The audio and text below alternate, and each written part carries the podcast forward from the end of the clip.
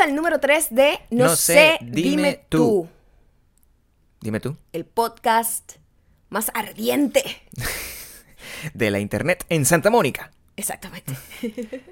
Hola. ¿Cómo estás? Tiempo sin verte. again. Demasiado tiempo, ¿vale? ¿Cómo, ¿Cómo fue tu día? ¿Cómo comenzó? No te querías parar de la cama hoy, Gabriel. No, no, no, porque nos acostamos muy tarde haciendo esto. O sea, en ah, realidad sí, bueno, no. tuvimos un problema porque eh, yo no sé qué pasó, pero yo exporté esto como si fuese una película para hacer. eh, Era, era el Señor de los Anillos. Sí. Era el Señor de los Anillos en 4K. Era hasta demasiado pesada y no sé, pasó un error y tuvimos que volverlo a hacer y para que pudiese rodar. Todo eso a las 6 de la mañana de nosotros. Eso fue complicado. Entonces, yo me tuve que parar, pero nos acostamos a la una. Fue igual. Estaba de buen humor. Estuve de buen humor todo el día. Estoy, he comido, he bebido.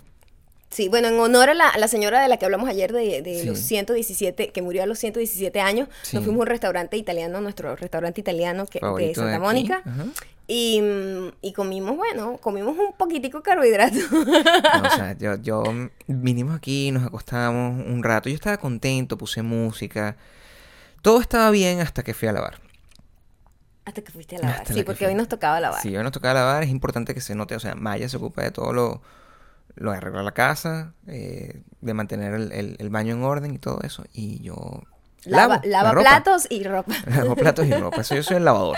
Exacto. Entonces, bueno, este, eh, pero para mí es un conflicto porque en, el- en nuestro edificio solamente hay una unidad de Sí, lavado. porque son poquitos apartamentos, somos ocho apartamentos. apartamentos. Pero entonces aquí no, no es común como en otros, eh, en otras ciudades civilizadas tener distintos Sí, en, eh, aquí, en Los Ángeles es súper difícil encontrar un apartamento o una casa que, con, que tenga su propia unidad de lavado dentro del apartamento. y que encima esté cerca de la playa. Entonces lo porque- tienes que compartir. Exacto. Exacto, porque O sea, tú, consigues puedes- eso en cualquier, o sea, en downtown, en, o, o en Hollywood. Sí, pero en Santa. Mónica es un problema. No, y Gabriel tiene una guerra, bueno, Yo tengo una guerra con todos los vecinos.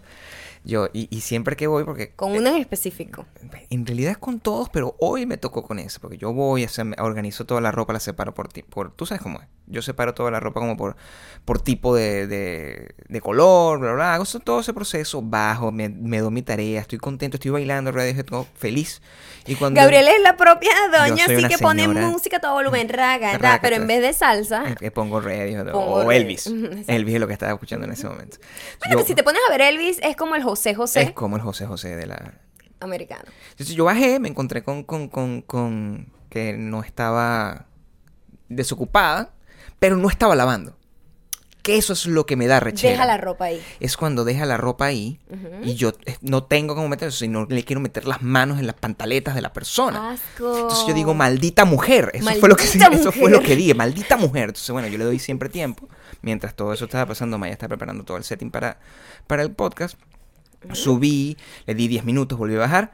Me encontré, seguía la ropa ahí, maldita mujer. Maldita Igualito, mujer. maldita no, mujer. Te lo voy a decir bien. Maldita mujer. Maldita mujer. Maldita mujer. Maldita mujer. Al que haya visto ese video sabe cuál es la referencia. Y, y nada, al final, bueno, tuve que ha- hacer de, de tripas corazón Y, meterla. y meter las manos en sus Uh. pantaletas, que estaban limpias, pero son de otra persona. Yo no le quiero tocar las pantaletas a nadie. Bueno, pero eso, esas son las cosas que yo hago para poder lavar. Ah, qué asco. Y para rematar, cuando yo entonces empiezo a meter el el proceso para lavar, están usando, están usando de nuevo mi detergente. Entonces ya, o sea, tengo una guerra. Ah, ya. no, hay como un ladrón de detergente acá. Es como de- debe ser una ardilla. Debe ser Debe una ser cosa la así. maldita- la, la maldita, maldita ardilla. ardilla. Y nada, bueno, entonces ah, estoy entrando en este podcast, quiero avisarlo, con una actitud equivocada. Pero con- está, está, está estoy agresivo. alebrestado. Estoy alebrestado, estoy alumbrado, es que se dice. Bueno, se decía hace dos años, ya no sé cuál es el término ahorita.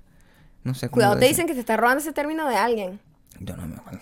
No sé. Alebrestado. Alebrestado es un término que no creo que nadie use más que nosotros. Pero si es así, por favor, eh, díganme de qué manera puedo estar. Si, estoy ale- si debo estar alebrestado, dí- dime el sinónimo, el sinónimo actual, para yo utilizarlo en el futuro. Que me lo No diga, sé. que me lo diga la gente, que lo, que lo escriba, que, se- que estamos muy contentos con la cantidad de mensajes. Epa, sí. Sí, y de Muchísima gente le ha gustado eh, Es es- así. esto. Me encanta. en- me encanta que la gente entienda más o menos y le dé un buen uso a los podcasts. Yo soy Sí. fanática de los podcasts y por eso decidí hacer uno, porque disfruto muchísimo ver un podcast. Verlo y escucharlo. Por lo menos mi momento favorito es en la mañana cuando me voy a arreglar antes de ir al gimnasio, me pongo los audífonos y me pongo a escuchar los podcasts que, que me gusten. Y me acompañan en esa hora de... Se me pasa volando. De hecho, cuando los podcasts son de una hora, se me hacen muy cortos. Porque Sí. bueno, me tardo como una hora mientras me estoy arreglando, Arreglando, tal, tal, tal, preparando el desayuno y todo Muy eso. cómico. Es muy cómico. Y me encanta que la gente esté haciendo eso con mis podcasts. Sí. O sea, que, que- que o sea, como es- un, como un how-to. Está Es cool porque eh, es buenísimo. Hay muchas tareas tediosas como lavar la ropa, lavar eh, los platos, limpiar la casa, hacer ejercicio, hacer alguna tarea donde no tienes que Sí. usar mucho tu cabeza, sino que es mecánica. Viajar, estar en una cola. Exacto, está En, en un tráfico. perdón. Exacto. No, en una cola, si escuchas el podcast mientras estás en una cola en México, no. ¿Qué significa eso? La cola es bastante clara, mi amor. X. La cosa está en que muchísima gente lo ha visto así, eh, como que... Y, de, y ya esposos se están pegando con las mujeres que ven Sí. el podcast. Entonces Sí, está, sí. está divertido eso. Me alegro mucho que lo estén disfrutando. Lo Además. Gabriel, quiero que sepas, ¿Qué? ¿Qué te voy a, te voy a decir aquí. em, Perdón, de antemano. ¿Por, por qué? No sé, yo creo que me vas a El regañar top siempre. comment, El top del, del, del, del podcast Número pasado, número dos, es El Me dos. encanta la voz de Gabriel. Dios santo. Fíjate tú. Y carita así triste como, bueno, de desesperación, me imagino. Eso es por el. Muchas gracias. ¿Quién me, di- quién me dijo eso? Eso lo dijo Oriana Marval y tiene 22 likes. Oriana Oye, Marval. estás popular. Estoy popu. Popu, super popu. Bueno, pero es que en realidad tú sabes que yo antes cuando salían estos videos tuyos, muy poco, yo siempre iluminaba la pantalla. Tú iluminas la pantalla, ahora Claro, iluminas ahora los oídos. ilumino los oídos. Sí. Eh, la gente, yo sé, la- mucha gente también ha dicho que por favor, que busquemos la manera de que, de, de que puedan escuchar esto no en YouTube, Sí, pero no estamos ahí todavía. no es nuestro interés. Queremos en que esto pase aquí. Exacto, pero... Porque es más sencillo, todo el mundo tiene YouTube, es, es- es más fácil dejar los O sea, y comentarios. tenemos ya un canal de YouTube que nos Sí. gusta mantener, eh, pues, alimentado. Sí. Eh, miren, estamos creciendo, ¿vale? Ah, mira, tú Mira, impreso y todo el programa de hoy, los temas. O sea, es una gente seria que va Una gente a que está pasos tomando- avasallantes. a paso de, no, de, de, de, De ganador. de ganador. A paso de ganador. A paso de ganador. Y, y sí, sí, Maya, y esto lo hizo Ma- una, una vez más. Maya es la productora ejecutiva, mente maestra. Eh, De este programa. de- de Me acuerdo este que cuando- podcast. que- que- de- ¿Por qué sigo diciendo programa? Porque somos unos Em, marginales de- de- exacto. del- del Nosotros, siglo pasado. Yo te lo decía y te lo decía y tú decías, pero no, no.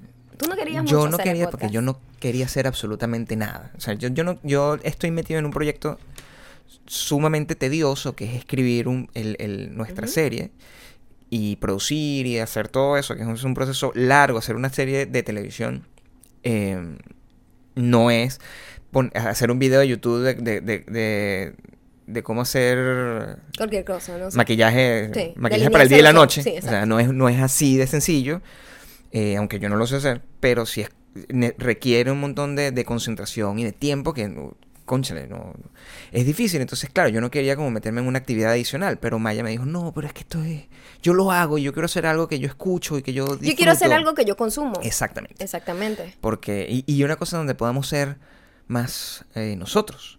Eh, porque al, al final, cuando tú tienes una cámara y una cosa, uno, uno siempre está como, como interpretando un personaje, así seas en Por televisión, tú estás, eh, eres una animadora, si eres una animadora de televisión, tú eres Eso es algo una- además que la gente no Sí. entendía cuando yo hacía visto bueno. Sí, sí, sí. eh, pues la gente que no pudo entender que era una persona haciendo un programa como de TV, pero en internet, y creía que es que esa era Maya, la del día a día, pues estaba muy confundido. Claro, y Porque fue nuestra no es- culpa, lo hicimos muy bien. Es- lo hicimos también que la gente creía que Maya todo el día estaba, hola, ¿cómo estás? No sé qué. Yo, pero bueno, es un programa de televisión. Exacto. La gente que está en un programa de televisión animándolo no va a estar toda su vida siendo así. Hay No. gente que es así y, Y- es aterradora. Es horrible. la gente que es- está, hola, ¿cómo estás? Nosotros hemos Todo tenido el día. Y no, y no es una cuestión solamente en español latinoamericana. Nosotros sea, hemos tenido la, la, la suerte de conocer gente también en, en, en este país, gente grande, gente supermodelos, que también están en una pose completamente como si estuviesen en una novela actuando. Sí. Y, y bueno, da, da como, como un respiro poder hacer una cosa donde estamos haciendo Más cómodo. lo que nos gusta. Mucho más cómodo. Lo que nos eh, gusta. Y estamos tan bien producidos que Maya tiene temas. y de hablar cosas que, que nos, que nos interesa. Primero, para hacer como un... Una, tener una continuidad con el anterior, ¿no? Sí. Eh, no ignorar los comentarios de toda la gente, cierto. que los invito a participar. Ayer hablamos sobre que si el chalequeo, una, una cuchurita había dicho que... De hecho, deberíamos tener un nuevo nombre, las cuchuritas acá. ¿ah? las podcast escucha. Mm, ¿Sabes qué? O sea, a mí me- lo que pasa es que yo estoy eh, emocionalmente attached con las cuchuritas. Ok, cool. Yo les tengo mucho cariño, pero si tienen una idea, Está lindo. Si hay una idea para un nuevo nombre, de repente para la gente que le gustan los podcasts, Sí. O si quieren que les sigamos diciendo cuchuritas. Yo les puedo decir cuchurita hasta la muerte. Forever. las amo, ok, por esta cuchurita me dice, nosotros ayer, una cuchurita nos había dicho como que, eh, oye, el, el bullying no es como lo mismo que el chalequeo venezolano. Y discutimos eso, si no lo has visto, puedes ver el, podca- el podcast número 2, el video anterior a este. Y alguien me escribió, en Colombia también usamos la palabra el chalequeo. Ah, bueno, mentira. En Colombia también usamos el chalequeo con el mismo concepto que en Venezuela. Por ejemplo, chalequear a alguien que uno sabe que gusta a otra persona. Eso Sí, te gusta, ¿qué? Te, te gusta Marianita. Uh. Pendiente, pendiente, eh. Eso lo hacemos muchísimo. Sí. De cuando estábamos pequeños, sobre todo. Chalequear a alguien que uno sabe que le gusta a otra persona. O también usamos la palabra me gozaron, qué gozadera. Nosotros decimos me jodieron. Pero en el buen sentido de la palabra, ay, me jodieron. Sí, me jodiste, marico. Ajá. O qué, o qué jodedera. Ajá. En vez de qué gozadera. Sí, es el mismo concepto. Eh, otra, otra persona me dijo. Otra persona también de. Ah, esa persona se llamaba Esmeralda, por cierto. Eh, Ángela también de Colombia dice que soy colombiana y no me gusta Maluma. En cambio, amo la salsa. En verdad, generalizan el ser latino fuera de Latinoamérica. Es verdad. Y aquí otra persona me dice. Me, me llamó la atención este, porque en Argentina, Lola, Lola Martínez dice que por lo menos en su casa vivió siempre igual con eso, como molestarse constantemente al uno al otro, pero que había un límite, ¿no? Que había un límite que el otro, que uno sabe dónde llegar para que no le duela a la otra persona, para que no sea como gana, eh, o sea, herir. Y tú mencionaste algo temprano que, que, Sí, que- tenía mucha razón cuando leíste mensaje de Lola Martínez. Estábamos hablando de eso porque es que la diferencia entre, entre el bullying, o sea, que, que hemos estado, o sea, tenemos tres días pensando directamente eso y, y mucho más desde que vimos la serie. Eh, 13 Reasons Why. Era que el, el- la diferencia está en la motivación. El chalequeo es, eh, está hecho con, con- con- es una cuestión de poder. Es una cuestión de, de- de- de tener poder sobre ti. No, el chalequeo. no, perdón, la- el Mm. bullying es tener poder sobre ti, es, es hacerte eres sentir inferior. menos persona, Ujú. es, es- no, vales, no vales nada, tu vida no, no vale nada, eh, no, importa, no importa que te humille porque no, no sirves para nada. En el caso del chalequeo es, es un Es un juego, juego es un juego y, en donde y si todo el todos mundo participa. participan, todo, todo el mundo puede como... fa- Divertirse. Claro, al final es, es, es- como el béisbol o como el fútbol o como que no importa que tenga pecho, al final sigue siendo un juego. O sea, y lo- ayer lo, lo vimos, estábamos viendo una pelea ayer. Y es una gente que después de que se asesinó en un cuadrilátero, en un, en un octagon, termina dándose besos Ujú. con cariño, porque es que... Era un una pelea del UFC que me encanta. Por Es cierto. Estaba peleando juego. una chica que se llama Rose Namajunas. Sí, que y- es mi y favorita. Y esa es la diferencia, yo creo que es, es la intención. Y por eso hay que saber identificar cuando te están chalequeando y cuando es un bullying. Y si es un bullying y si tú no te sientes bien con eso y tú eh, de verdad sientes que hay una intención de O sea, minimizarte, exacto, sí, ahí sí está sí mal. toma, sí toma Hay acciones. que tomar acciones. Si toma acciones, de repente tú mismo no. Ahora, si tú simplemente te dicen una cosa y tú respondes Yo y soy. todo el mundo se yo- ríe, epa, yo soy partidaria de defiéndete. claro, por Como- supuesto, a mata, de mata. a como de lugar. Tú no te puedes dejar joder por nadie, Por Porque nadie. en la vida te vas a encontrar en distintos niveles, desde bachillerato, desde el colegio, desde chiquitico hasta que estás adulto. Va a haber gente que se va a querer aprovechar de ti. Y si tú no desarrollas las herramientas para defenderte, entonces ¿qué? ¿Vas a vivir toda la vida pisoteado? No, A mí me parece que hay que enseñarle a los niños a cómo defenderse. No quiere decir con esto agarrarse pelear. a golpes. No, y es importante No. porque la, la- la defensa normalmente debe ser mental y moral.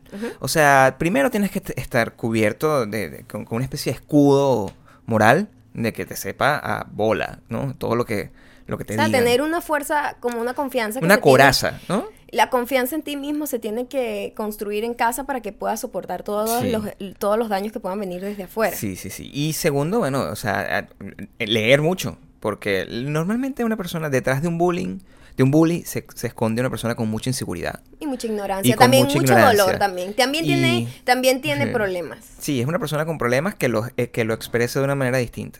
Entonces, lo mejor ser- sería que tú simplemente construyas una, una coraza, un, escudo físico y mental y moral ante ese tipo de ataques y, y al final te va a ir mejor. Te va a ir mejor y bueno, puedes ahí terminar como ayudando a la persona. Bueno, ya hemos hablado demasiado de bullying. Y ya no Tres creo que vamos a- capítulos, creo que ya tiene que acabar. Lo que pasa es que er- son 13 razones.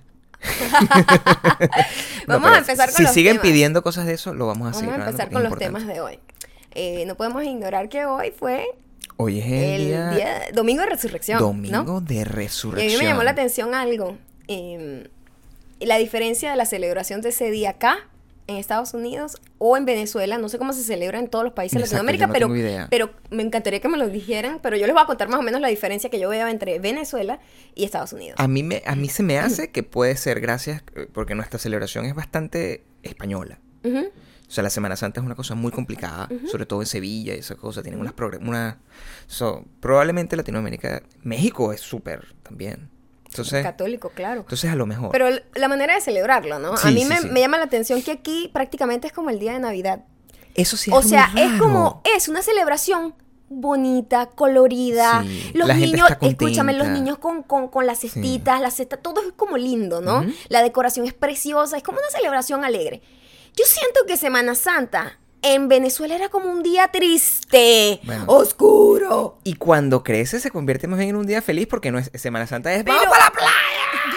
Pero yo siempre sentía como esa energía, como, como el domingo más aburrido de tu vida. Sí. Era ese domingo de resurrección. Capaz. es- ¿Por qué? Es una cosa familiar, bueno, porque normalmente se asocia en mi, en mi, en mi recuerdo, y hay una película al respecto, pues, que el- es el viaje de regreso de la playa o de donde sea a tu casa. Exacto. Y entonces eh, es, un- es una cosa que tú recuerdas como que estás, primero, insolado, es lo más común, que estás insolado. Segundo, estás, eh, eh, comiste un montón de pescado o cualquier cosa, estás como dormido en el avión, la abuela está ahí, la abuela se tira pedos cuando... sea, Todas esas cosas pasan, es como la- una película de Chevy Chase o como Domingo de Resurrección, que es, la, que es la versión venezolana de una película de Chevy Chase.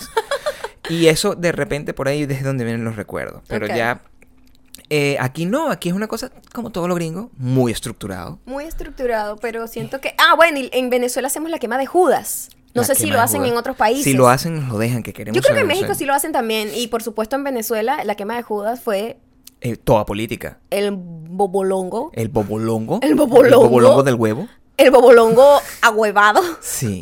Nicolás Maduro. Fue el que más quemaron. Es que, que, no me gusta ni decir ese nombre. Ah. Sí. Cuando diga bobolongo, ustedes saben. Sí, vamos a, es más, vamos a hacer una un acto importante aquí. Nosotros no vamos a, a invocar a esa persona aquí, porque es una persona que es, es mala vibra, es mala. Indeseada. Entonces, nosotros cuando nos vayamos a referir a él, que es una cosa que probablemente pasa, porque, bueno, porque nuestro país está en una situación bien complicada, nos vamos a referir solo como el bobolongo. Bobolongo. Así, se llamó así. Entonces, ya saben, ustedes saben, es un juego entre nosotros, es un código para los que escuchan este podcast.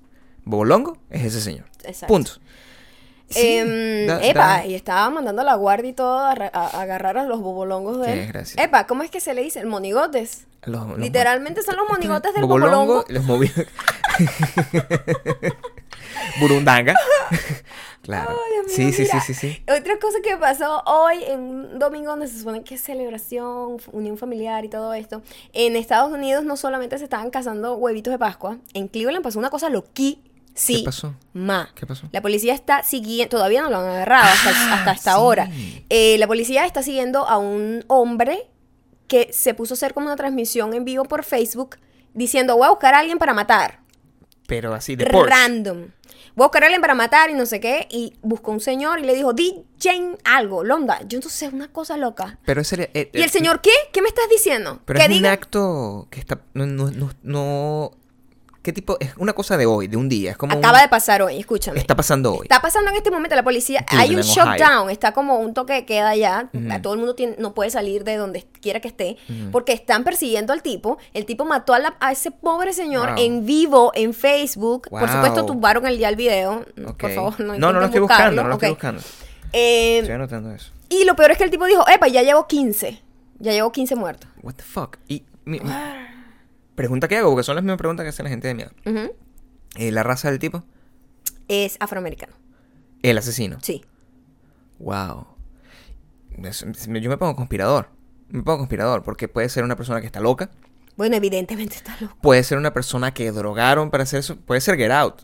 Puede ser una persona hipnotiz- hipnotizada No, para hacer este tipo de cosas. A mí me gusta tener teorías de la conspiración al respecto porque uno no sabe qué está detrás de una cosa tan genial. enferma. En el sentido de que eh, eh, cuando tú analizas una cosa como esa, sería una película que yo fuera a ver en televisión, ah, Ay. eh, en el cine. Exacto. Completamente, o sea, yo iría a verla. Y es, eh, imagínate el plot. Una persona es hipnotizada para ir al, a- para, en contra de su voluntad, ir y asesinar personas y transmitirlo todo por live stream. Eso es una película de terror genial, es como The Purge. Oye, pero es que se ha convertido eh, la- las transmisiones de vivo, en vivo de Facebook Sí. para algo loco. La gente que se suicida en vivo, eh, gente que hace crímenes en vivo. Hubo, hubo, ¿te acuerdas en Chicago que hubo un problema de una gente que era Sí. anti-Trump Y agarraron, a un una pobre persona que muchacho tenía que además tenía, una... Era... Sí. tenía como un retraso Tenía un, mental re- un retraso mental y, Y- lo, lo torturaron. en porque era blanco. O sea, una locura. No, y eso va por otros lados. O sea, la gente se está... El, el- el índice de suicidios que hacen que en lo Facebook, en live streaming, es enorme y no hay manera de controlarlo y ahí es donde viene el compromiso, el, el tema moral, porque bueno, Facebook, los como que las reglas de Facebook evitan que puedan controlar eso, o sea, limitar ese tipo. Simplemente alguien le tiene que denunciar para que lo voten, si no ese Pero video se queda ahí pero eso pasa muy rápido. El tipo Claro. está transmitiendo en vivo, tú no sabes qué está haciendo y de repente mata a alguien. Sí, no, eso es una locura. Hubo una transmisión así en vivo, pero eh, fue en televisión, una, una, una, una mujer que fue atacada así y fue en televisión en vivo. Y un tipo loco le sacó una pistola y le empezó a disparar. Afortunadamente la mujer no... El, el, el, ma- el tipo mató al camarógrafo, lamentablemente, Eso pero es en la... Cleveland, está pasando en Cleveland, Ohio, wow. Ya, mezclé dos historias. Lo que está pasando ahorita sí es lo de Cleveland, el señor que está siendo buscado. No, pero hay- hay- eso hay que darle Se llama. Stephen something. Stephen something. Cleveland, Ohio. Stephen. No, es que yo para- después cuando eh, vaya a hacer los títulos voy a... O sea, eh, voy a colocar esto Lo en la peor es que ha descripción. dicho que ha matado ya busca eso. 15 personas. O sea, en el Eso es lo más aterrador. Que dijo, oye, este es lo... y voy a buscar más.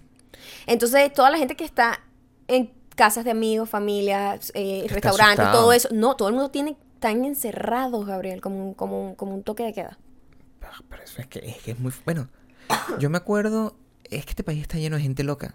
¿Tú te acuerdas del tipo que Yo pienso agarraron- que hay gente loca en todos lados, pero ahorita con internet como que uno se entera de todo. Ahorita, el, el- el tipo que hace, que hace unos, unos días, o hace unos meses, estaba aquí en Santa Mónica, precisamente.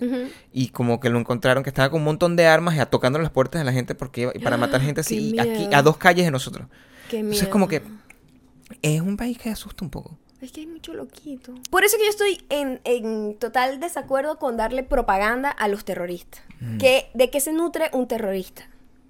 De la, Del terror, Del claro. terror, de crear terror, ¿verdad? Y una propaganda gratuita y poderosa como el Internet. Porque hacen cualquier cosita, cualquier ataque terrorista y se aterra todo el mundo entero en dos segundos. En tres segundos ya hay un hashtag, pray por no sé qué. La gente se y pone todo la el mundo, foto, Dios la mío, y todo el mundo se empieza a asustar. O sea, yo escucho cosas y digo, Dios mío, yo tengo que viajar. El aeropuerto me da miedo. Y te empieza, se te empieza a meter el terror en la cabeza. ganan, ellos, ellos ganan, ellos ellos ganan. ganan, claro. Entonces, hay, yo tengo otra vez una dualidad con eso, porque digo, la información es poder. Es bueno que estar informada. Por supuesto. Pero darle la oportunidad a los terroristas de tener una propaganda constante y tan poderosa como el Internet, me parece terrible. O hacerlo, o mucho peor, que utilicen en la manipulación de esa información para sembrar el miedo en la gente y mantenerlos controlados. Porque eso es lo que, por lo menos, es lo que ocurre en este país. O sea, en, en la medida que te van diciendo, ten miedo, ten miedo, ten miedo, tú vives en un estado constante de miedo y eso simplemente lo que hace es eh, alimentar cosas como racismo. Alimentar cosas como la xenofobia. Ajá. Porque si tú agarras y dices, mira, ahorita esa noticia corre. ¿De dónde es esa persona? Es afroamericana. ¿Qué va a pasar? Exacto. ¿A quién le vas a tener miedo? Por eso te pregunto. Por eso esa es la pregunta que sale primero. ¿Quién fue el terrorista? ¿De qué raza era? Pero, fíjate cómo son de, de manipuladores. Cuando la persona es blanca, no mencionan No a la mencionan persona a la porque se supone que no queremos darle publicidad a ellos, a la gente que hace el acto terrorista, sino a la víctima. Vamos a hablar de la vida de la víctima, lo que se perdió, no darle propaganda y crear así como el bicho este loco Bondi, ¿cómo se llama? Sí, sí, sí. Sí, estos serial killers que se convierten en superestrellas. O sea. ¿por qué enaltecer y, y hacer un ídolo de, de un psicópata? Exacto. ¿Me entiendes? Entonces, ellos juegan ese jueguito y dicen, no, no vamos a darle publicidad, no le vamos a dar propaganda a esta persona, pero cuando es de otra raza que no es blanca, pum, inmediatamente sacan el nombre, la foto. Por eso hay que ser, again, muy cuidadoso y tener un- una... Hay que leer mucho, estar muy informado, pero agarrar todas las cosas con pinza. No solamente con temas como, como terrorismo o asesinato, sino que incluso con el tema político, exactamente como lo que está pasando en Venezuela, hay que tener mucha responsabilidad. Uno no puede estar así como loco simplemente... compartiendo todo. Ah, sí, retuiteando una foto que eh, pasó hace 50 años, haciendo eco de una noticia. Mataron ya 50. No se puede. Hay que mantener las cosas con mucho control porque la gente es gente y la gente es muy emotiva. Y la emoción siempre lleva a cosas... Y siempre detrás de esas noticias hay gente también malintencionada. Sí, Que crean, siempre es así. que crean las noticias falsas para, para que después tú digan, miren lo que inventaron, entonces quedas mal. ¿no? Es un tema así, mucho- yo sé que muchas de las personas que nos escuchan además estudian eh, comunicación social, periodismo, etcétera, etcétera. Y Mira, está buenísimo. etcétera. yo estoy, mire, hoy me Es que tú- piropearon la, la, la- la dicción la y- dicción y yo estoy... Pero, tú- pero es que tú estás borracho. Te tomaste es dos cervezas temprano. Y Yo- eso ya, tú estás viejito Yo ya. no bebo, es que yo no bebo, yo soy una persona que no bebo. Entonces me tomé dos cervecitas y yo dije, bueno, ya estoy ebrio. Pero bueno, aquí estoy, haciendo acto de, un acto de constricción el domingo de resurrección. ¿Qué más tienes por ahí? Ah, ¿Qué tienes tú? Bueno, yo dando un, un giro completo, que, quedando en 180 grados, después de dar al spin, y te quedas en, ciento- en 180, Ajá. es que... Como la gente que dice que doy un, un giro el de de 360. 360, o sea, bueno, Como una que- gente loca que da una vuelta y se queda en el mismo sitio. Sí, di un giro de 360, ok. Ya, no hiciste nada. Exacto. Fue tan rápido que no lo viste. Solo te mareaste. No, esto es un, un giro de 180 grados. Yo vi... mm, ayer me llegó a mi, a mi, a mi timeline de Facebook, porque ayer sí me metí en Facebook para postear esto. Y mm, me encontré con un video que de uno de los ejecutivos de, de Google. Un video, que una entrevista que le hicieron a uno de los ejecutivos de Google sobre, en, en el Canal 4, sobre eh, la felicidad. El algoritmo de la felicidad. Ok. A mí me llamó la atención, era un video que tenía 39 millones de vistas para ese entonces. Yo dije, Está oye, súper popular ahorita. es importante el algoritmo. ¿Viste? Yo no estoy tratando de, que, de llevar el ritmo de contigo. Un, de ser un chico Una persona moderna. hip. Un millennial. Entonces, eh, me puse a, a ver es- ese video y, y lo que dice me llamó la atención. Era un poco básico. Era bastante básico. lógico, diría Es yo. bastante lógico porque, bueno, y viniendo de Google, eso fue lo que me, me llamó la atención. Pero cuando lo ves como en perspectiva, también tiene un poco como de, de esta gente que es motivadora de. de. no, o sea, De autoayuda. de autoayuda, pues. Pero tiene sentido, porque, bueno, él viene de, además, yo sé de dónde viene, viene de un dolor real. Él perdió a su hijo, haciendo el, cuento corto, él perdió a su hijo y mm, él como que a partir de ese momento que cambió su vida, empezó a cuestionarse de qué manera, cuál- de qué está construida la, la felicidad, en qué consiste la felicidad.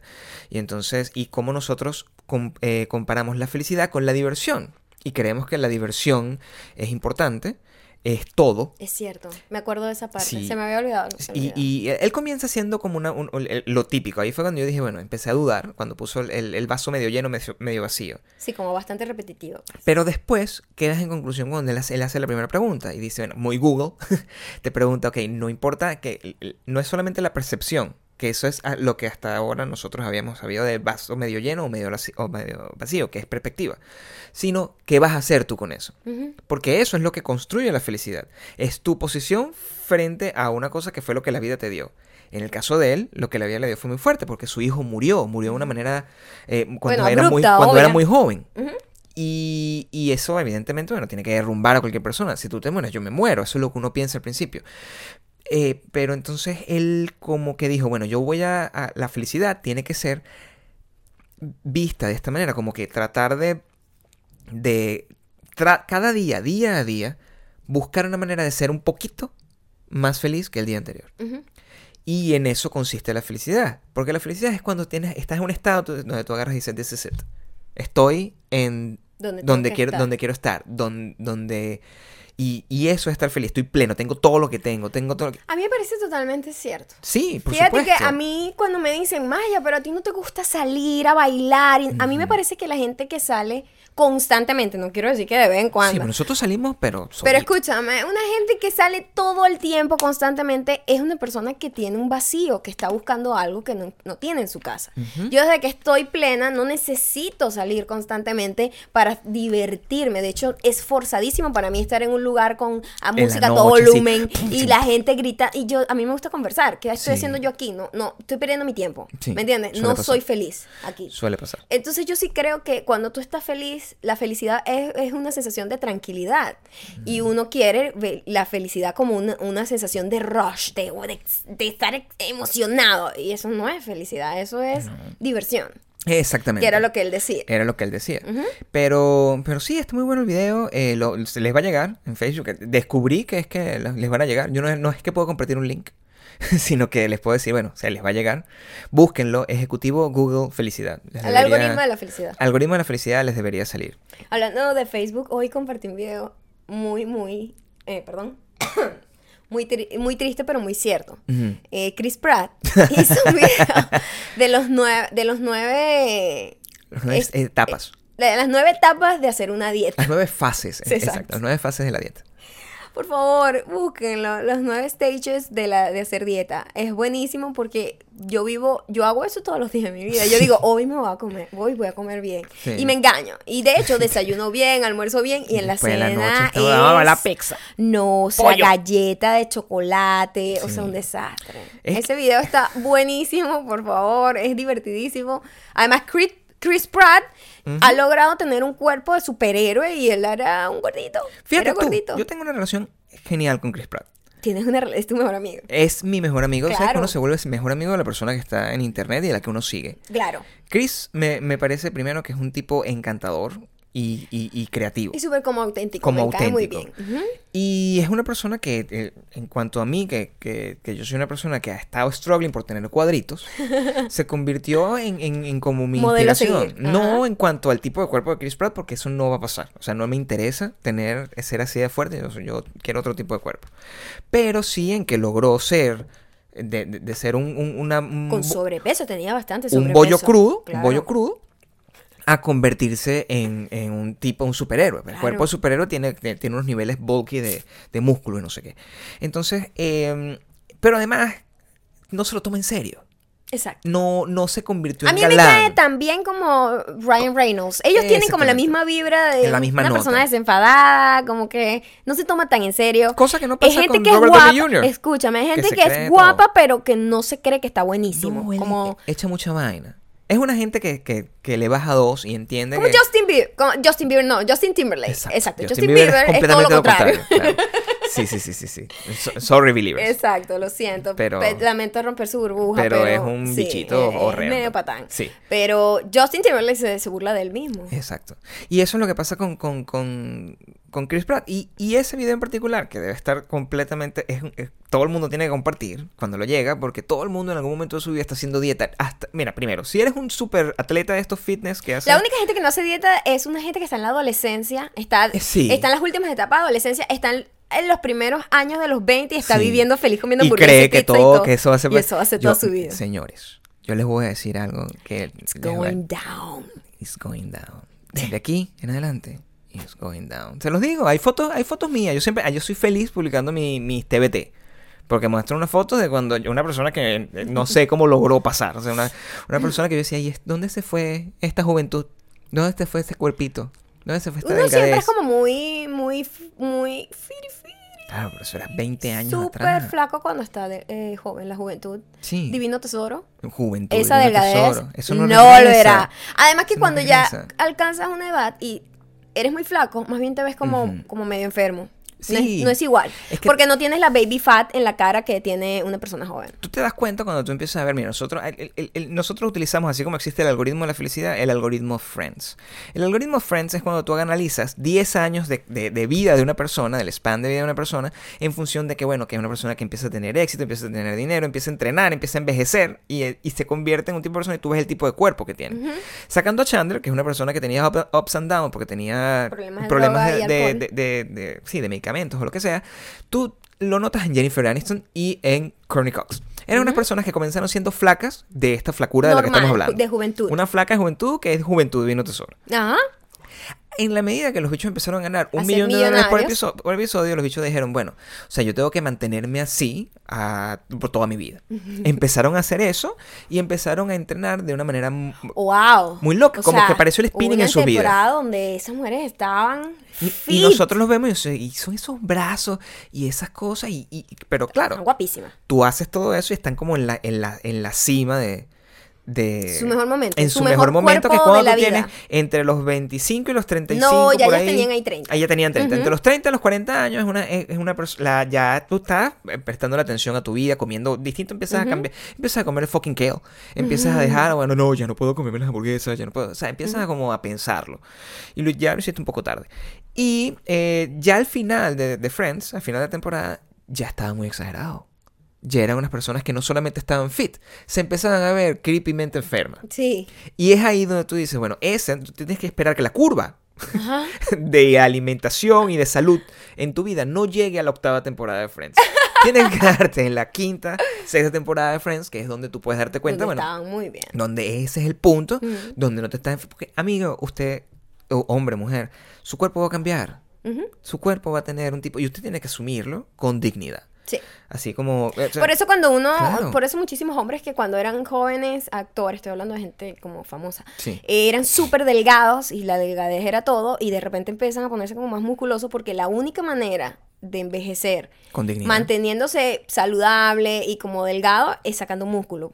Porque cuando eres Sí. delgado no necesitas músculo, eres flaquito y ya. Y ¿no? ya, o sea, te pones cualquier, cualquier... Es como un gancho. pues. Funciona. Y si, y si eres alto, medio funciona, más mejor. Hablando de gancho, eh, vi un video buenísimo también de Mm. Vox. Vox es que se llama Vox. Esa es una, esa es una de las mejores eh, páginas. Sí, eh, a mí me encanta, la recomiendo muchísimo. media companies Es una- del mundo. Sí, sí, sí, sí. Vox. Sus videos son bastante informativos Sí. y no como son como, infográficos. tontos. Sí, Y no son como chistes tipo otra compañía. no son como baratos. Sí. Exacto. Sí. Era un video sobre las tallas. Interesantísimo, por favor, búsquenlo. Vox Tallas. Ok. Hablaba, era una chica, Mm. Mientras ella hacía el experimento, se escuchaba la voz de una persona especialista en esto de la moda, las tallas, de la industria de la moda. Y ella eh, decía, miren lo complicado que es salir a comprar para una mujer. Y explicaba, ella se compró un pantalón en Zara, uno en Forever 21 y uno en Topshop. Ok. Em, los tres los compró talla 4, porque se supone que ella es talla 4. Ok. Got it. Ninguno quedaba igual. Eso es, ¿Entiendes? eso es Uno- real. el de Sara quedaba mínimo, el de Topshop le quedaba perfecto y el de Forever 21 no le quedaba. ¿Ok? Ok. ok. Explicaban también la gran confusión que tiene la gente con Marilyn Monroe, que la tienen también con Jennifer Lawrence, que la gente dice, ay, esta tipa es una Es tipa normal, ella, ella es rellenita. Oye, Marilyn Monroe era Era delgadita, un hueso. delgadita. Era Lo que pasa es que cambiaron las tallas. Ella en ese entonces, ella talla 2, era talla 12, pero ahorita sería como 6 o 4. Ella era un hueso, Ya va, va a haber otros esos momentos donde yo no voy a entender. ¿Ella era talla qué? 12 en ese entonces, 12. pero las tallas cambiaron y te voy a explicar por qué. Ok. Eh, las tallas se crearon en algún momento Habla porque la diseñadora de moda. Oye, no, te voy a echar el cuento resumido de lo que ellos dijeron porque no lo sé No con pueden- dato y, de- detalle. Cuando lo vean, lo- pero, pero, como para, para ubicarte. Eh, las tallas se inventaron porque tú sabes que antes la ropa era hecha a la medida, Ujú. ¿no? Sí. Así era la manera. Y la gente tenía dos ropitas y ya, eso era lo que tenía. se lo usaba la verdad. Como en 1930 o algo así, se empezó a hacer la ropa a- en masa para que la gente tuviera. Entonces se tuvo que crear una- unas tallas. Ok. Pero ¿sabes a quiénes usaban para esas tallas? Mujeres blancas pobres, esas eran las que podían, las que necesitaban el dinero para eso. Para poder ser Entonces no habían mujeres curvilíneas, no habían distintos tipos de, de razas que tienen los cuerpos distintos. Entonces se- se- esas tallas han estado por siempre patronadas a través de ese... es- es- De un es- esquema de un estudio que único. se hizo hace, siglo- hace, hace casi que un siglo. O sea, no siglo. se ha actualizado el patronaje de eso. Muy de- poco, bueno, cada marca ya te- está Ay, teniendo su menos, propio, su propio de- patronaje, pero las medidas eh, cambiaron. Entonces, explicaban como la gente se confunde mucho y dice, Marilyn Monroe era una mujer curvilínea. Y yo cuando, de hecho tú y yo fuimos a un cine donde tienen un vestido que ella usó en la película de las rubias, los hombres las prefieren rubias o algo así. Eh, o las rubias se, se divierten más, yo no sé cómo se llama esa peli. Sí, sí. Los, Estaba el vestido que ella usó ahí. Y los yo cuando- caballeros la prefieren rubia. esa. Eh, cuando yo vi ese vestido, yo dije, ese vestido yo creo que eso no me queda a mí. No, probablemente Ey, no. yo soy talla 2 o 0 en algunas eh, marcas. Es por supuesto. Y yo dije... Era microscópico. Microscópico. La cintura era así, impresionante. Microscópico, yo me Y acuerdo. vendieron ese concepto de que era una mujer voluptuosa. Para ese entonces, para ser una mujer blanca, Probablemente era una mujer voluptuosa. Pero es que también la percepción de... Con Jennifer Lawrence. Ay, es una mujer norm- eh, así como auténtica, Del como, como del pueblo, como yo. Es una flaca. Esa mujer es está delgadísima. Empecada. Claro. Totalmente. Solo que no está exageradamente delgada como otras actrices. Y cuando la pones al lado de Jennifer Lawrence, Jennifer Lawrence se ve como rellenita. Exacto. Y en realidad Jennifer Lawrence está seca. Porque si tú agarras a Jennifer Lawrence y la pones al lado de Emma Stone Uy, se ve en del- La La Land, Se ve. se ve maiciada, pero Exacto. en realidad Es que Emma Stone está muy flaca.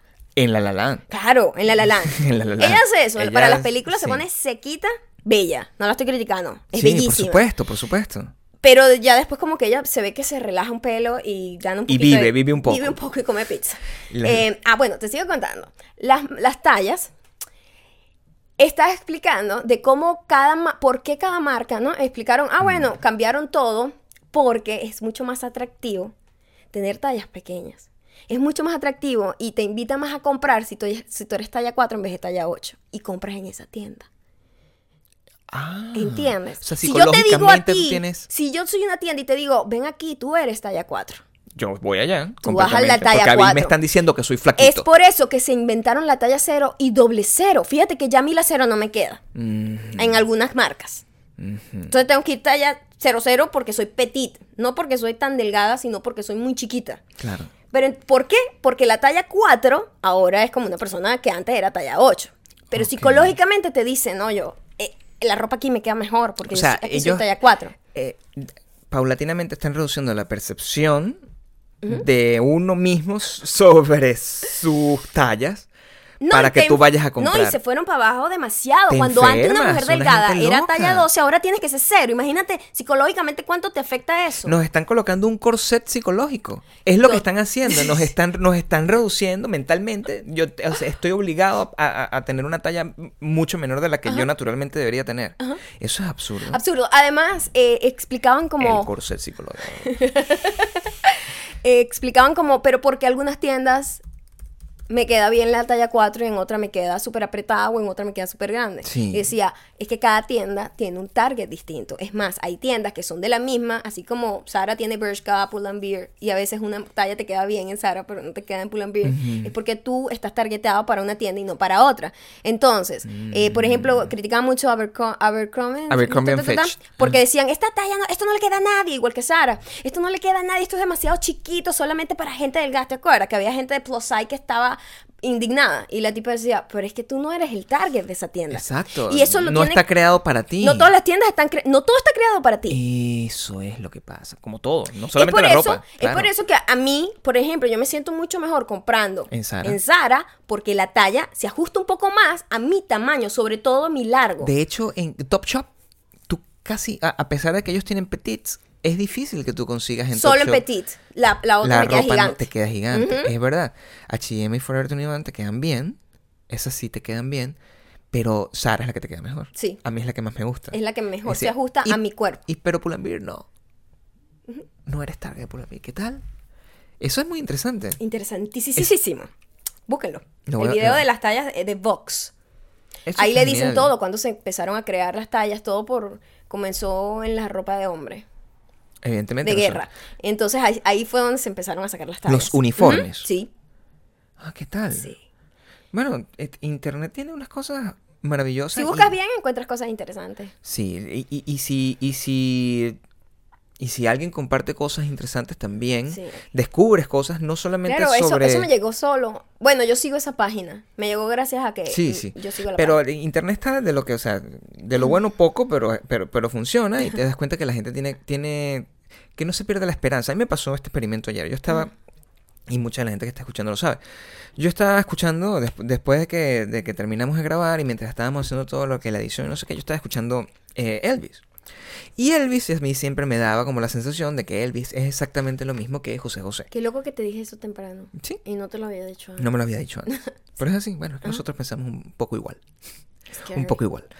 Y, y sobre todo Elvis en su última etapa, ¿no? El- cuando yo estaba en Las Vegas gordo, ya con los lentes maravillosos y que cantaba y salía con una capa. Ese Elvis es muy José José y muy Camilo Sesto y muy todo eso. Entonces yo est- estaba como pegado con eso y empecé a escuchar Camilo Sesto. y empecé a escuchar José José.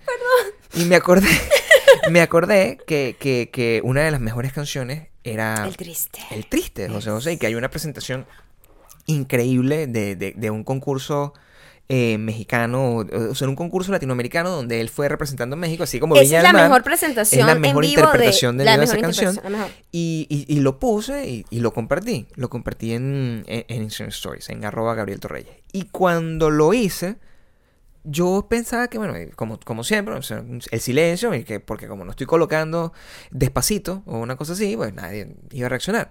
La cantidad de mensajes que yo recibí de gente diciendo, es la mejor canción, sí, el triste es mi canción favorita, Dios mío, ¿qué es esto? Me dio un poco de esperanza. En me la dio, humanidad. me dio un poco de esperanza, ganas de vivir, ganas de, me, me sentí un poco lleno, dije, bueno, no, o sea, no voy a necesitar que, no tengo la necesidad de agarrar una escopeta y asesinar a este montón de Dios, niños por ¿qué bruto. es eso? O sea, Te vuelvas loco. no pensé nada de eso. Yo lo que dije fue, bueno, ok, está bien, estos niños, yo creo que están un poco más cansados de la música basura que tienen y, y- y el montón de estímulos basura que tienen y de repente cuando tú le pones una cosa que es ya atemporal, como que se sienten eh, identificados y investigan un poco más. Yo, e- eso me, también me dio esperanza. ¿A ti, te, ¿A ti te ha pasado normalmente cuando tú compartes cosas y, y encuentras que la gente reacciona también De forma positivamente? positiva, sí, Sí, sí, sí. totalmente. Bueno, este podcast es un ejemplo de eso. Exacto. Nosotros eh, estamos muy contentos de que la gente ha entendido la intención del podcast. Mucha gente no sabía que era un podcast. Alguien me escribió desde, desde Cuba y me dice, perdóname, yo vivía debajo de una piedra, pero estoy nuevo aquí en Estados Unidos y no sabía lo que era un podcast. Está bien. Otra persona me dijo, ¿por qué tienes este setting de... de- Tan complicado Tan que no- y no complicado por qué no es cámara?" un video de cámara? Porque los podcasts funcionan distinto, el sonido tiene que ser muy bueno para que tú puedas soportar escuchar a alguien por tanto tiempo. Si el Sí. sonido es malo, tú dejas de escuchar. Y son largos, no hay limitaciones, no hay cortes. No hay cortes, no, no, Sí. no hay un formato tampoco, es súper libre. Eso es algo que, que la- que quiero que la gente entienda. Pero así como hay comentarios buenísimos y súper positivos, siempre hay gente desubicada que a veces sin querer hacerlo de mala intención, pues son comentarios que me gusta aclarar y... Acláralo como completamente. matar el piojo en la cabeza, chica. Mira, Sí. ella dice, no la voy a nombrar porque tampoco es la idea es No idea. ¿no? Pero se, se va a hacer fácil, la gente se va a meter y lo va a leer. O sea, también. No, pero solo para aclarar. Cuando hagan sexting no hablen tan susurrado. ¿Cómo así? Pero bueno, es la idea. Ese es el chiste. es el Es chiste. parte del chiste. Es parte del chiste. Los chistes no se explican. El video estuvo ok, No sé por qué lo estás leyendo de esa manera. Yo siempre soy abogado del diablo. pero eh, ok es una palabra mala. Tal vez dijo así. El video estuvo ok. Probablemente no Yo lo leo. El video estuvo ok. Porque tú tienes dismorfia mental Bueno, en inglés decir algo que algo estuvo ok es como mm, so so, como más o menos. Pero- Oh, ok. o- ¿Cómo o- estuvo la comida? Ok. o- Ahora, si estuvo great, era como, "Oh, it was amazing. Y si fue economía, economía de, para- de, de letras, porque escribir eh, genial No me parece lleva que sea mucho más. economía. Voy a yo, aclarar yo otra te voy a defender, muchachita. Me gusta mucho que me informen, que me gusta mucho porque me informan de, por eso digo, ella no lo está, ella no está viniendo desde un lugar de negativo, pero quiero Claro que no, aclarar. yo lo defiendo. Este, me gusta porque me informan de muchas cosas, pero Sí. hasta ahora el primero va ganando. No es una competencia. No quiero que la gente diga, este es mejor, este es mi fa-". Esto es una cosa que si fluye, fluye. Hay días que uno tiene conversaciones mucho más divertidas. Sí. Hay días que uno está como de mal humor. Hay días que estás vuelto loco. Y hay días que no vamos a subir. video. Hay días que no vamos a subir. Entonces, cuando comienzan a hacerlo como una competencia, no estamos tratando de mostrar nada a nadie. Sí. Y mucho menos competir contra nosotros mismos, que somos Mónica. No, yo no tengo, yo no necesito, o sea, a nosotros nos gusta mejorar, pero relajado. Pero a nuestro ritmo. O sea, no, y sobre todo porque eh, esto no es un invento tampoco. O sea, no estamos inventando el agua tibia, no estamos haciendo nada revolucionario. O- honestamente, no estamos haciendo esto. Nosotros nos dimos cuenta que tenemos, nos llevamos muy bien, tenemos 12 años juntos.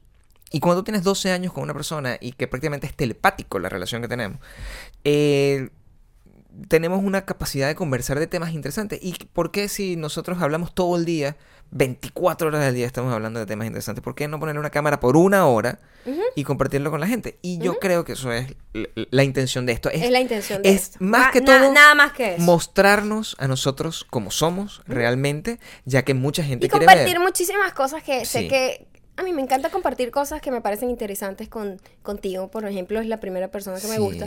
Pero me, me, me encanta tanto ver que gente ya sabía eso y tenía ya una opinión o no sabía nada de eso y Sí. dice, wow, Y- y- y nos ahora, conoce un poco ahora, más. ahora, me, ahora voy a ver esta película, ahora voy a ver esto. Pero sí, encanta. sí es importante por, eh, a- aclararlo en, en ese punto porque Matar el pío en la cabeza. venimos de una venimos de un, de un momento donde todo el mundo lo que está haciendo es subiendo reality shows, o sea, ver- versiones y perversiones de las, de las Kardashian. Que está bien, que eso tiene su público. Yo veo las Kardashian, pero qué fastidio, ¿no? Es como que, ah, ok, bueno, sí, viajo mucho, tengo una vida muy interesante, me gano mucho dinero eh, eh, y, bueno, sé ocultar mi gordura con los trajes de baños adecuados. Eso no es... Eso, esos son los videos que yo veo, que aparecen y que yo inmediatamente cuando me aparecen, yo los quito, porque yo no soy muy consumidor de YouTube, pero eso me aparece porque, bueno, por, por alguna razón el algoritmo de YouTube hace que nosotros estemos cono- co- co- conectados por el canal Yo Visto Bueno. Pero nosotros pensamos que más que mostrar, oye, qué exitosos somos, qué vida tan interesante tenemos, qué artista y qué famoso soy, cosa que ninguno de nosotros lo es, realmente. O sea, eres una youtuber o un youtuber y no eres realmente importante, o sea, no, no lo eres. Eres simplemente una persona que hace videos en YouTube. Eh, si vamos a montar eso, nosotros vamos a contar más bien lo que tenemos en la cabeza y no lo que tenemos por fuera. Esa es la manera que nosotros lo vemos. Creo que es más interesante, Bueno, más y no es una competencia. Lo que quiero decir, lo que quiero No. aclarar, ni siquiera estaba hablando de ese punto, pero sí. entiendo que tú querías hablar de ese punto. Porque estoy lleno de odio. Está lleno de odio, Gabriel. De hecho, hoy lo tuviste controladito. Bueno, pero es porque solté todo mi odio con la maldita mujer de La abajo. maldita mujer. Maldita mujer. eh, Viste que el traste relajadito. Sí, sí. Ahora vamos, Gracias a, a, ti, mi vamos a terminar en una nota súper positiva que es las recomendaciones del día. Perfecto. ¿A dónde Las recomendaciones del día. Primero vamos a recomendar una película. Voy a recomendar verla para odiarla junto a mí. Ok. Hay dos películas que Gabriel me hizo ver. Me obligó. Yo no las había visto nunca, ¿sabes? No las había visto nunca, No. yo lo sé. Eh, ¿Cómo se llaman las películas? Una es The Warriors y la otra es eh, Street of Fire. Calles de Fuego. Fueron unas películas que en su momento causaron Por otras razones. fuer- fueron revolucionarias, o sea, un montón de razones por las que las películas son consideradas importantes en la historia del cine. ¿Es así? Lo son. Pero yo me son estaba... unos clásicos de películas Yo de me acción. estaba muriendo. Primero y principal, misóginos como nadie. La época, La 79. época era horrible para 79, la mujer. 80 y 84. Ponían a la mujer como una basura. Sí. El tipo en, en, en, en- ¿cómo se llama la Este, segunda? eh, Calles de Fuego. Calles de Fuego. Sí. Golpea a la protagonista, le da una cachetada que la deja noqueada. Para, para salvarla. Oye, por amor. Eh, te doy este golpe por amor. Es una cosa. eh, Y yo estaba en shock. Epa, toda la Sí. sala estaba en shock porque yo No sentí se que nadie se acordaba de esos detalles. Yo no me acordaba. Tú tampoco. Yo no me acordaba Yo dije, ¿qué es esto? Yo estaba... Yo estaba indignada. Porque me parecía una un- súper machista las películas, las dos, horrible. Sí, y Los dos personajes femeninos en las dos películas eran tratados como una basura. Sí. Y yo estaba, y lo peor era que no, e- no era conscientemente basura. No, era la bien. época. Eh, eso era el trato que merecía. Ese era el trato en, en que, y, y como siempre, un reflejo. Eso es seguramente el trato que se le daba a la gente en, En la, la vida calle, real. claro. O sea, eso es que tú, me, cállate mujer, pa, y le das una patada y le dices, no, él ¿para no te metes en él, problemas?" es, él, es, él es como... Él es él así, él es complicadito. él es rebelde. Él es rebelde, él es malo, es un chico malo. Tengo que entenderlo de esa manera. Pero él me ama a mí. Él me ama a mí. Ve, así debería ser el sexting. Cuando se haga. Totalmente. Entonces, ah, vamos a hacerlo con acento neutro. El Podemos hacerlo. Eh, po- Aparentemente funciona Oh, mejor porque, perfecto. porque tiene que ver entonces con la seducción. No nos vamos al sexo directamente, sino nos vamos con la seducción. Buen punto. Buen punto. Qué creativa eres. Siempre mejorando. Siempre Gabriel, mejorando. Siempre para arriba. subiendo la barra. Bueno, recomiendo que esas dos películas las vean para odiarlas y me digan ustedes, wow. Yo recomiendo hemos que las avanza- vean. Hemos avanzado, ¿eh? Como, Yo recomiendo como- que la como- vean. Como género. Yo recomiendo que las vean, que no piensen en el guion, porque el guion apesta. Los Eh, dos. Y ellos lo saben. Eh, lo- los directores, Walter Hill, que es el director Estaba de ambas ahí. películas, estaba ahí. Él decía en muchas entrevistas, eh, eh, este guion nosotros sabemos que iba a ser un desastre, pero igualito estábamos in- innovando en otras En cosas. la realización. Y sí, o sea, véanlo porque, porque ambas películas tienen... The Warriors es una cosa que la gente, o sea, lo celebra como si fuera el- un clásico de las películas de pandillas en Estados Unidos. Y Street of Fire es un musical con violencia, cosa que no se había repetido con ese nivel de creatividad hasta La La Land. Y son películas diametralmente opuestas, pero Claro. sí tiene una, un- una propuesta. Yo recomendaría lo mismo, véanlas para que sepan lo que no pueden hacer, que es lo mismo que a mí me pasó cuando yo estudiaba en la universidad, cine, y me decían, vean muchas películas malas, Claro. para que sepan exactamente lo que no tienen que ver. Claro. Así es. Es y, bueno. Y, mm, y eso, yo recomendaría de algo bueno, que eso sí lo vamos a ver pronto, Eh, También Stephen King dice que lean mucho. Lean mucho. libros malísimos. Lean porque eso les ayuda a no escribir así, a encontrar los errores. Eso es así. Sí, sí. Eso sí. es así. Yo cuando por lo menos trato de, de crear contenido y veo contenido que es súper popular y digo, esto funciona, pero me llena, no. Es una basura, no me gusta, no lo quiero hacer. Entonces veo lo que no quiero. Es muy importante para uno saber qué quiere en la vida, saber qué no quiere. Sí. El, el descarte. Primero el descarte. Esto no, esto no, esto no. Y eso te guía para lo que sí sirves. Eh, la música, me Ajá. presentaste tú algo esta semana, ayer creo que fue. Algo que nunca había escuchado yo y me encantó. ¿Qué era? La banda esa de, de covers. Ah, Easy East Star All Stars. Yes. Eso es una, una banda que suele ser. el- ellos tienen dos discos muy importantes. Ellos hacen ver- ver- versiones en dub de, de rock eh, sinfónico o, o progresivo de alguna manera. Entonces ellos, ellos tienen uno primero que es el, el- el lado de Dub Side of the Moon, que lo hicieron de Pink Floyd, y el que estábamos escuchando ayer, que andábamos en la- toda la nota de Ajá, Radiohead, se llama Radio Dread. Y Como tienen, los dreadlocks. como los dreadlocks. Y son puras versiones de en dub de eh, Radiohead, de distintas, específicamente creo que de Paranoid, de, de OK Computer. Yeah. Es muy bueno. Es buenísimo. Le digo, ese estilo de música no es mi estilo de música, No, pero está tan bien hecho. está muy bueno. Y o sea, llevar Radiohead a ese estilo, Es- lo bueno de escuchar ese tipo de cosas de versiones es que te hace sentir que la composición desde el principio se hizo, es una buena canción. Bueno, Radiohead, estábamos hablando ayer. Mm. Radiohead es una de nuestras bandas favoritas. Sí. De hecho, me voy a hacer un tatú. Pronto mi próximo tatú será inspirado en, en algo de Radiohead. No voy a decir que todavía, No, pero está si no, se lo agarran y se lo copian. Se lo hacen igual. pero mm, Radiohead es atemporal. Ha sido Sí. una obra de arte que tú no puedes identificarlo con una etapa específica. O sea, sí tuvieron un disco muy noventoso, pero después de ese disco, ellos todos sus discos son Ha sido hacia adelante. como el Siempre futuro. subiéndola. Súper. Sí. Entonces es una composición que sobrevive el paso del tiempo, como, la, como el buen arte. Sí, sí, Sobrevive sí, el sí, paso sí. del tiempo. Entonces, llevar esa, eso a otro estilo de música muy bien realizado por esa banda que se llama Easy Star All Stars. All Stars. Y el disco se llama Radio Dread. Sí, escucha. Otra cosa que quiero ver es el documental de Hitler. En tele, eso es lo que estamos recomendando en tele. Oh, Dios, en todo lo que es docus o TV series. El documental de, de Ledger se llama I Am y se estrena el 23 de abril en Tribeca Film Festival. A lo mejor, bueno, vamos a y tratar. puede que tengamos suerte de verlo, porque nosotros vamos a estar en Nueva York en, ese- en esa época. Sí, nosotros nos vamos eh, a Nueva York este fin de semana. Vamos a estar en Nueva York el- porque el domingo es la entrega de los Shorty Awards. Que eh, tenemos dos ¿Dónde estamos nominaciones. Tenemos dos nominaciones a los Shorty Awards. Dear Maya eh, está nominado a Best Use of Instagram y Best Mobile Campaign. O sea que son dos nominaciones importantísimas porque, bueno, Dear Maya es un proyecto que le metimos mucho cariño, lo hicimos en, en- en asociación con ATT Hello Lab, o sea, es, es una cosa que nos tiene muy orgullosos y, bueno, nos, nos están llevando a perder, como siempre, porque nosotros nunca ganamos, ya estamos... Esa es la manera... preparada para perder. Es la manera como nosotros siempre nos preparamos a, a perder, a dar la mejor cara, es a, a- a saber que, que estamos representando a nuestros sueños y en alguna parte de nuestro país y vamos a estar allá. Como eso es el 23, Ujú. el 24 nosotros nos vamos a, a- nos regresamos a Los Ángeles, a lo mejor el día 24 antes de venirnos al cine, antes de venirnos acá podemos pasar por el cine y lo vemos, porque queda al lado, nosotros vamos a estar en Soho, gente de Nueva York, si está por allá, aparézcase eh, cerca de donde van a hacer los Shorty Awards y nos saluda. Si no está en Nueva York, no tiene tiempo, está lloviendo, no vaya, no importa, solo van a transmitir por internet. Y bueno, en el documental, en el documental eh, hay muchas, muchas imágenes grabadas por él mismo. Casi Así como, un, como videoblogs. como un self-documentary. No sé cómo se diría eso. Como selfie, Prácticamente un videoblog. como un videoblog. sí. Y hablan, entrevistan a todas las personas que compartí, que lo Que conocían trabajan más. con él.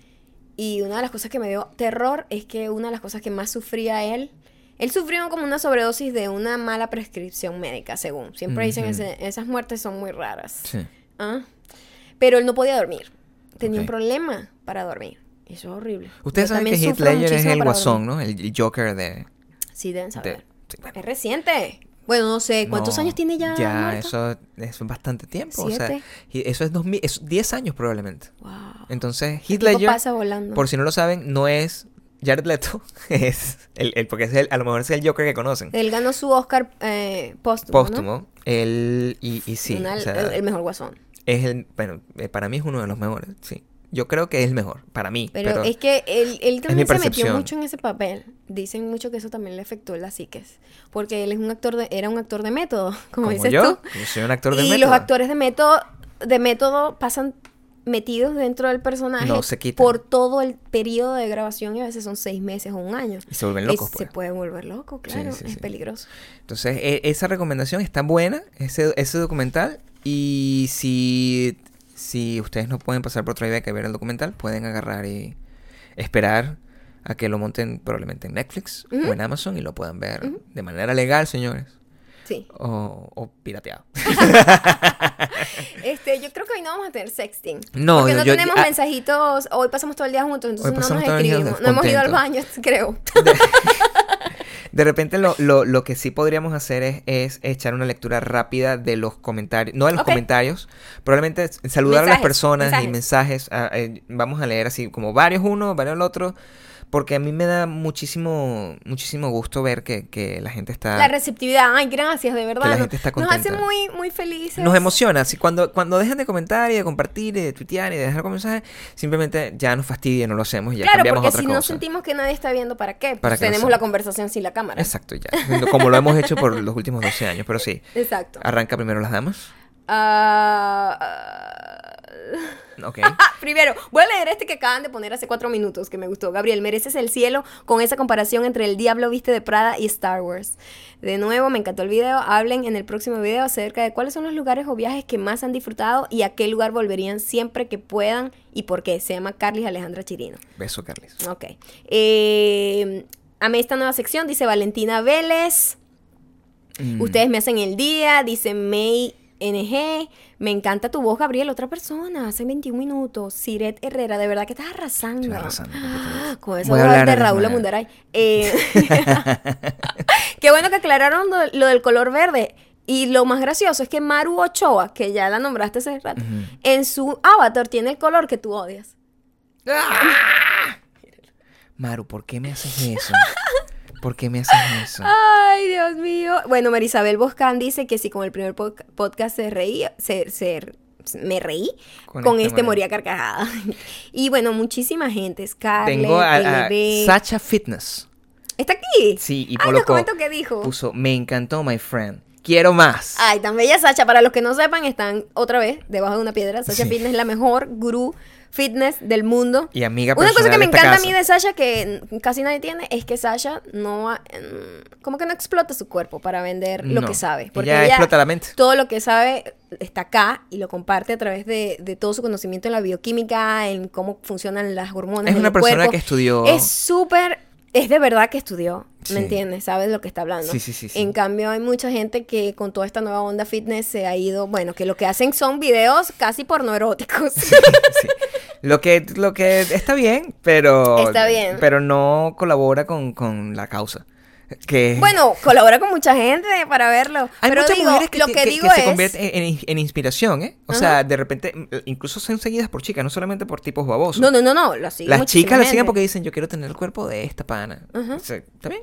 Sí, tiene. Tiene hay, su males, forma. hay males necesarios, Gabriel. Ayer fue Maluma, hoy son las, las fitness gurú que, que muestran. Mí- hacen videos a mí no- a mí no me Además en mal. cámara lenta y que. uh, y yo, Dios mío, pero ¿qué es Está esto? bien, está bien. Yo, yo la sigo también. Pero te voy a decir. obvio. Pero te voy a decir que en, en mi caso, cada quien tiene como su propia razón, ¿no? Y con, y con eso a lo mejor cerramos ese, ese capítulo. Pero el, en mi caso es porque yo veo y tú tienes el cuerpo así. Ay, en mi amor, mente. Qué bello, gracias. Es así como yo. Solo que nunca voy a hacer esos videos así. No, pero ¿para qué? Yo no quiero que hagas ese video. O sea, yo quiero que tú estés. Verte así cuando caminas. Y está bien, todo Exacto. el mundo tiene el derecho a, Exacto. a- Pero a no, vivir y a experimentar su cuerpo y a mostrarlo como le dé la gana. Sí. Simplemente que yo digo, Sasha, yo le tengo un respeto muy grande porque es una mujer muy, muy inteligente. Y eso es lo otro, porque imagínate, yo, yo también, yo hago súper ejercicio todo el tiempo, pero no puedo seguir una cuenta de ejercicio porque estas tipas dan, dan consejos también, pero no puedo dar de un tipo, porque normalmente esos tipos lo que hacen es toman una foto. También eróticas. Sí, y entonces... Es como estoy buenísimo. Es súper complicado para un hombre seguir una cuenta de un tipo que se tiene que se echa un montón de, de grasita y se De pone aceite. Entonces no, yo prefiero pasar, veo a una mujer, me mantengo en mi heterosexualidad contento, feliz y, y todos, todos seguimos adelante. Yo soy, un yo soy una persona muy mayor para estar eh, sufriendo esto, ese tipo de embates. Bueno, esto está buenísimo. Espero que... hicimos- pasamos rico. A pesar de que hoy dudamos si hacer o no, Sí. pero, a- pero queríamos que tuvieran el lunes en la mañana mientras se preparan, se hacen el desayuno Sí. o lo que sea, o la hora que lo vean, eh, tuvieran material este lunes para escuchar. Acuérdense que lo más importante que tienen que hacer es comentar, lo más importante que tienen que hacer es Compartir. en y todos suscribirse, lados. que queremos, queremos subir los suscriptores. Sí, suscríbanse, o sea, si quieren más de esto, suscríbanse, comenten, denle like, porque cada vez que ustedes le dan like a esto, por alguna razón, el algoritmo de Google hace que todo esto, que más gente lo pueda ver. que más gente lo pueda ver, eh, y, y, bueno, mucha más gente se une. Es la manera en que nos ayudan, ¿ok? Nosotros hacemos esto con todo el amor del mundo, lo- para compartirlo con ustedes, porque ya les dije, nosotros las conversaciones las tenemos nosotros sin ningún tipo de sí. parapeto encima. Lo hacemos para compartirlo con ustedes y mm, Y el, único, el único pago que, le, que les pedimos es suscribirse y darle like y Sí, dejar sí, comentarios y participar, porque gracias a ustedes tenemos temas para Y conversar. nosotros y les prestamos atención, les estamos re- Leyendo realmente todos, prestando ahorita estoy atención. conectándoles a todos. Eh, pa'lante. Ok. Ya saben que me tienen que seguir en arrobita mayocando en todos lados y a Gabriel en Gabriel, arroba Gabriel Torreyes en Instagram. Y el próximo podcast vendrá cuando venga. Cuando venga. A lo mejor mañana estén pendientes. Esto es como tú lo sueltas y no sabes. No sabes. No sabes cómo ah. es. Eh, esquineado. Ah, como el chihuire. Sexting queda pendiente. Pero podemos despedirnos, sí. Bueno, ya tú sabes.